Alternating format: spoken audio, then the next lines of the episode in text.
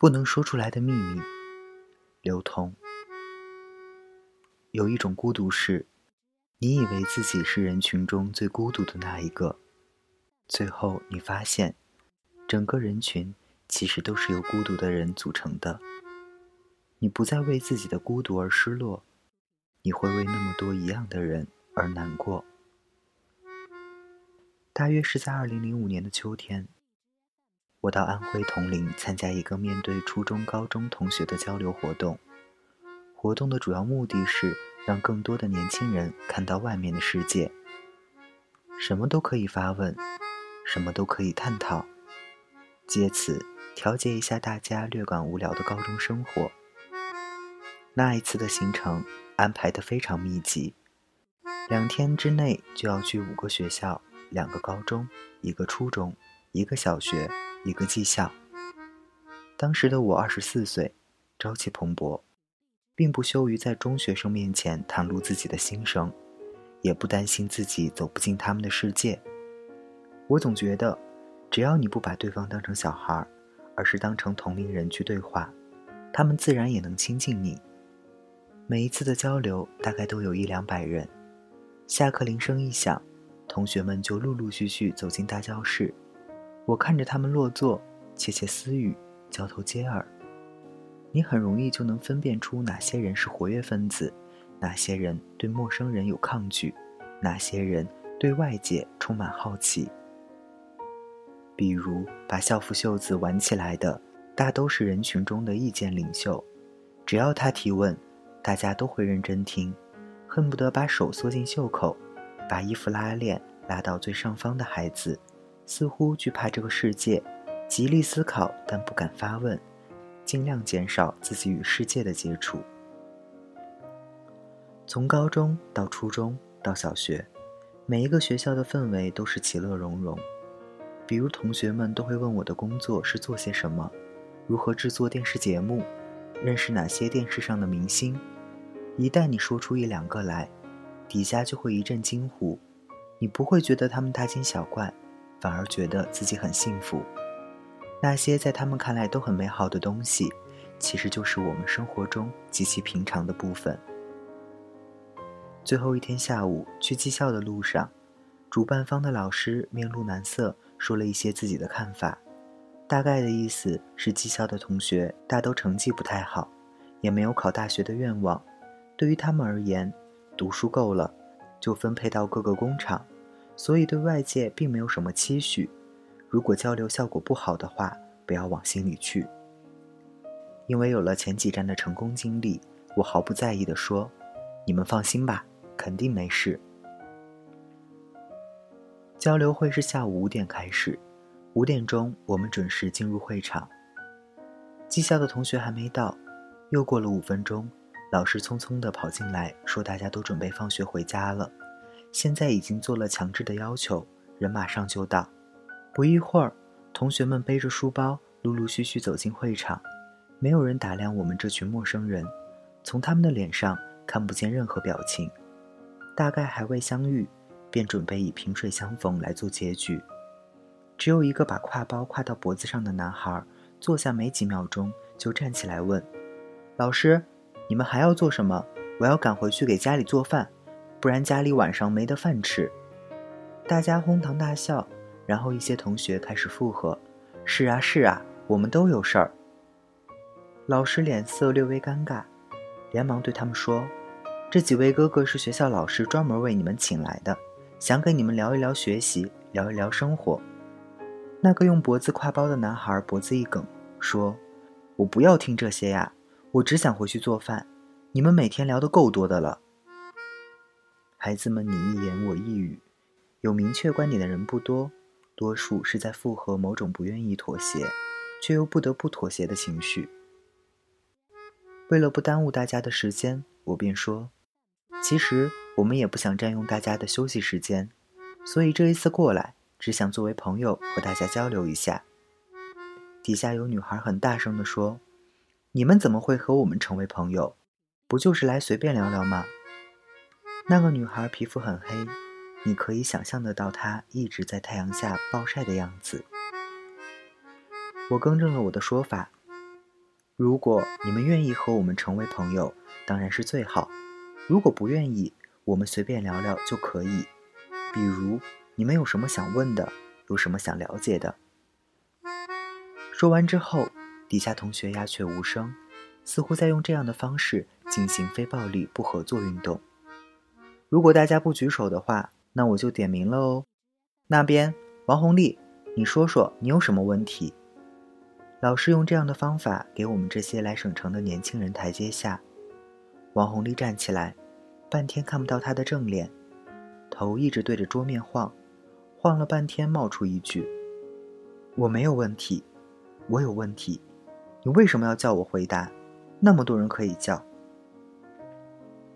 底下又是一片哄堂大笑。我从未想过会遭遇这样的场面，顿时觉得人与人之间的交往。如果一开始就有隔阂的话，再强调要如何融合，多少有一些别扭。我决定放他们一马，其实我是决定放自己一马。最后我说，如果大家不举手提问的话，我们换个方式，大家可以拿出纸笔，可以写纸条给我，什么都可以问，写上自己的名字，我不会念出来的，但是我想知道你是谁。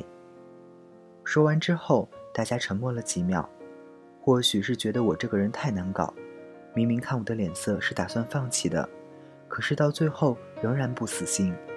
先是一个同学打开书包，拿出本子，唰的一声撕下一张纸开始写，然后陆续有同学问他借纸，慢慢的，三张纸条递上来，五张纸条递上来，于我而言松了一口气，我安慰自己说。只要有一张纸条，回答完一个问题，这一次的见面就不虚此行。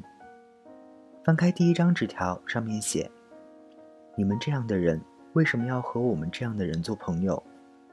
我看着这张纸条，在心里揣摩该如何回答，最后说：“我在你们这个年纪的时候，和你们大多数人一样，觉得看不到未来，生活似乎也是一成不变的。”偶尔遇见一个和我的生活不一样的人，也不敢交谈。我怕了解之后，他继续过他的生活，我继续过我的生活，除了让自己难过和羡慕之外，没有其他的结果。我们成为朋友，并不是朝夕相处在一起，而是希望你们能看到一个真实的我，然后对未来和自己都有一个参照物。我不知道这样的回答他们是否能听得进去。但是我看到传上来的纸条越来越多，十几个、十几个的传，一捧一捧的传，还没来得及回答第二个问题时，讲台上已经摆了满满一桌。我看着纸条，再看着他们，又看看纸条，又看看他们，大家已经不似刚开始那样横七竖八地趴在座位上，而是认真又任性又坚定地看着我。我特别想笑，可不知为何。刚开口就有一些哽咽。我佯装选取问题，赶紧低头，把面前的纸条一个一个打开，却发现了一个奇怪的现象：百分之八十的问题都极其相似。刘同哥，我很自卑，我该怎么办？周围的人都不理我，我觉得自己很孤独。朋友为什么那么难找？我总觉得融不进周围的环境，又没有勇气。很自卑。怎样才能找到真正谈得来的朋友呢？好在纸条上面都写了自己的名字，于是我说：“刚才我收到了一张纸条，大概意思是觉得自己很自卑，不敢与周围人聊天。我想知道这位同学是谁，请举手。”一秒，两秒，三秒，底下的同学超过一多半都举起了手。那一刻。我眼泪下来了。你们看看你们的周围，有多少同学举了手？因为大多数人都认为自己是自卑的，别人瞧不起自己，认为世界把自己抛弃了。其实真相是，每一个人都希望和对方成为朋友，只是每一个人都不敢迈出那一步。同学们先是不好意思的低下头，然后自嘲的笑，然后如释重负的笑，然后对着彼此灿烂的笑。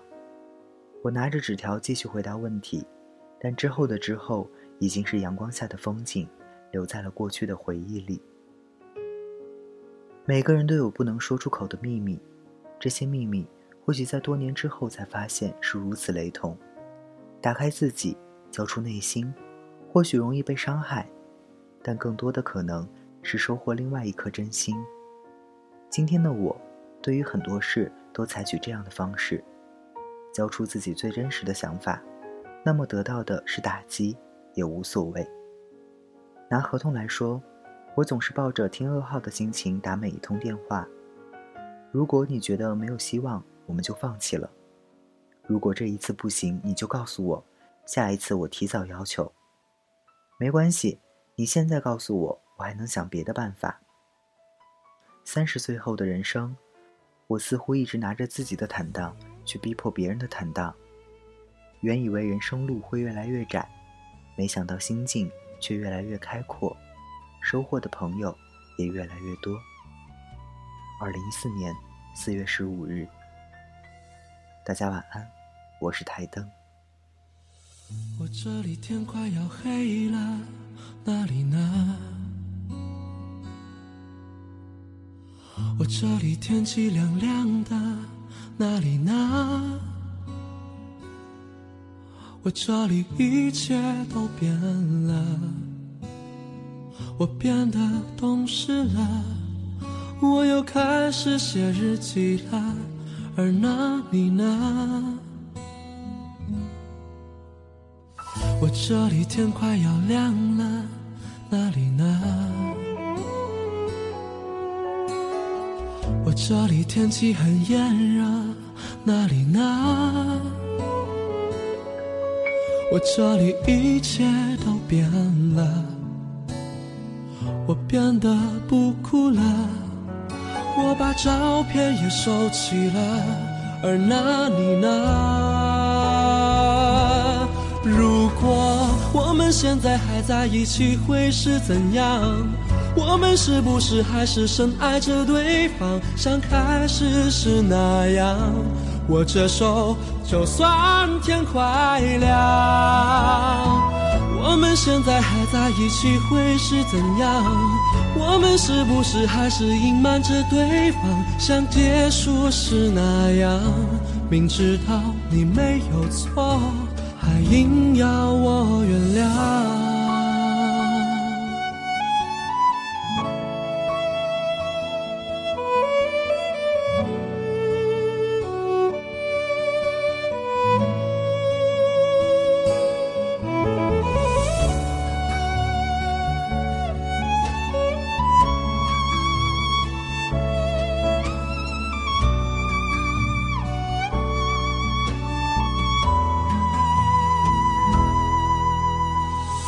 这里天快要黑了，哪里呢？我这里天气凉凉的，哪里呢？我这里一切都变了，我变得懂事了，我又开始写日记了，而那里呢？我这里天快要亮了，哪里呢？我这里天气很炎热，哪里呢？我这里一切都变了，我变得不哭了，我把照片也收起了，而那你呢？我们现在还在一起，会是怎样？我们是不是还是深爱着对方，像开始时那样？握着手，就算天快亮。我们现在还在一起，会是怎样？我们是不是还是隐瞒着对方，像结束时那样？明知道你没有错。还硬要我原谅。如果我们。现在还在一起会是怎样？我们是不是还是深爱着对方，像开始时那样？握着手，就算天快亮。我们现在还在一起会是怎样？我们是不是还是隐瞒着对方，像结束时那样？